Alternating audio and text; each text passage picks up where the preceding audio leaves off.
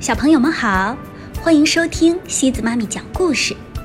今天西子妈咪给大家带来的故事叫《贝贝熊故事系列之勤劳的新邻居》。这个故事是由美国的斯坦伯丹和简伯丹共同创作的，由于灵燕翻译。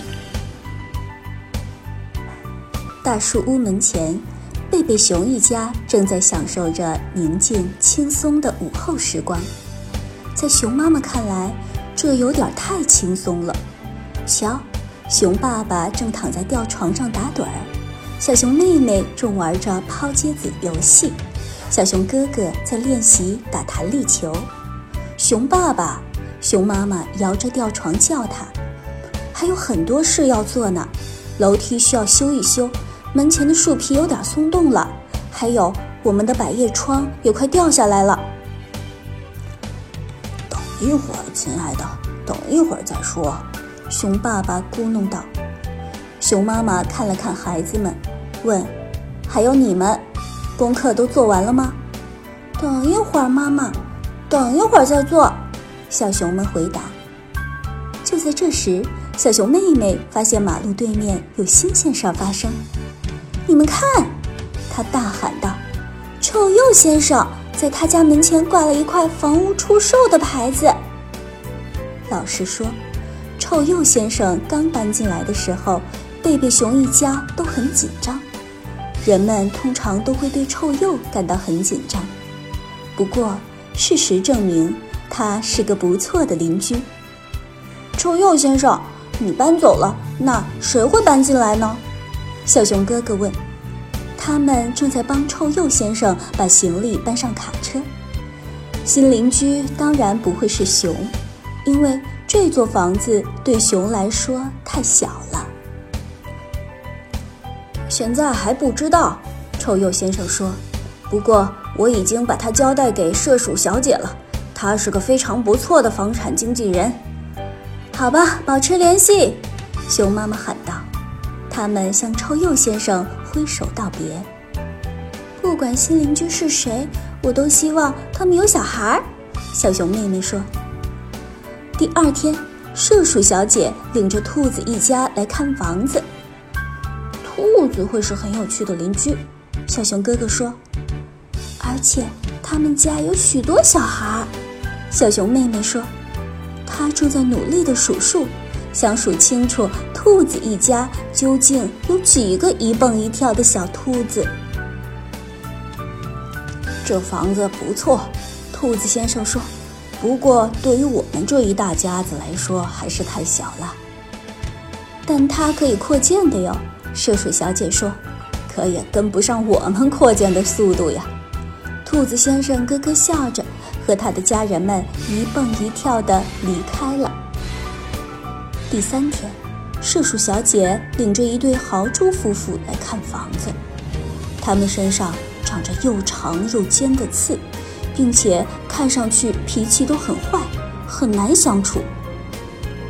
幸好他们也没有选中这座房子，小熊哥哥和小熊妹妹都松了一口气。他们可不会是友好的邻居，小熊妹妹说。豪猪的确是很难对付的家伙，树鼠小姐也说。几天后，贝贝熊一家正在厨房里准备午餐，熊妈妈忽然大声说：“快瞧，有人在看房子，是一对带着小孩的夫妇。看他们的尾巴，多好玩啊！”小熊妹妹说。“我敢打赌，他们肯定喜欢玩弹力球。”小熊哥哥也发表了意见。哇，是海狸！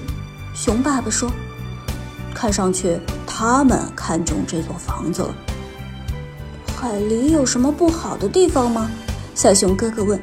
“不好的地方很多啊。”熊爸爸说：“他们是世界上最勤劳的家伙，一群工作狂，大家都叫他们‘狂热海狸’，这可不是没有原因的。”爸爸。什么是工作狂？小熊哥哥问。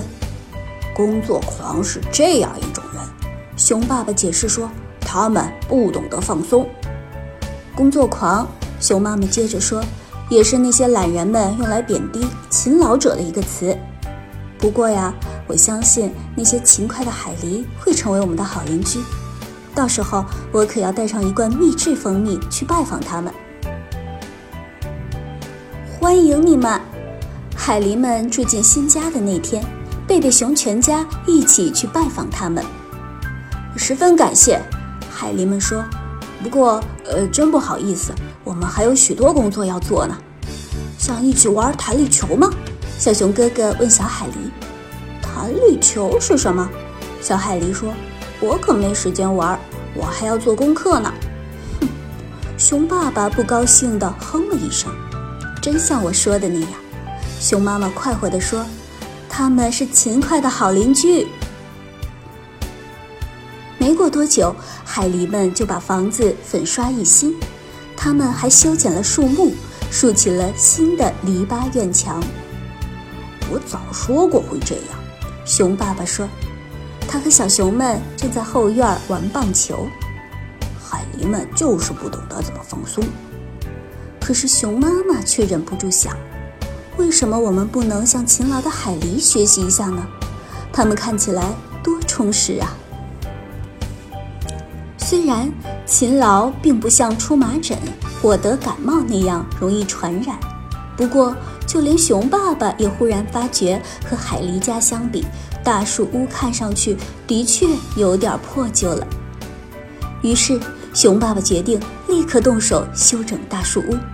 他加固了楼梯，粘好了树皮，重新安装了百叶窗，真能干！熊妈妈和孩子们都为熊爸爸感到骄傲，熊爸爸自己也感到很自豪。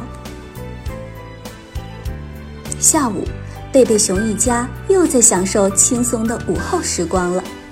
这时，马路对面的海狸一家一直在观察他们，看。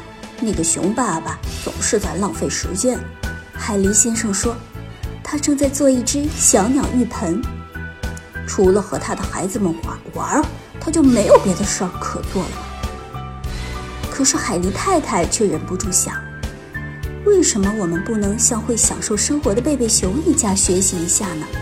他们看起来过得多开心呢！”看着熊爸爸和小熊们一起愉快地玩耍。一种奇怪的感觉渐渐涌上了海狸先生的心头。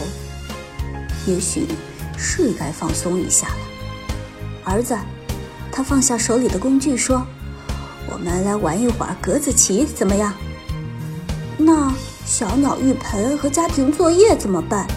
小海狸问。让小鸟们等一会儿吧。海狸先生边说边在桌上摆好棋盘。功课也不会落下的。哎，该你走了。嘿，瞧瞧他们！熊爸爸惊奇地说：“看来有些时候海狸们也是懂得怎么放松的嘛。”贝贝熊一家和海狸一家做了邻居，也成了朋友。他们常常互相学习。海狸们学会了如何忙里偷闲，而贝贝熊们也学会了今天的事情今天做完。绝不拖拉。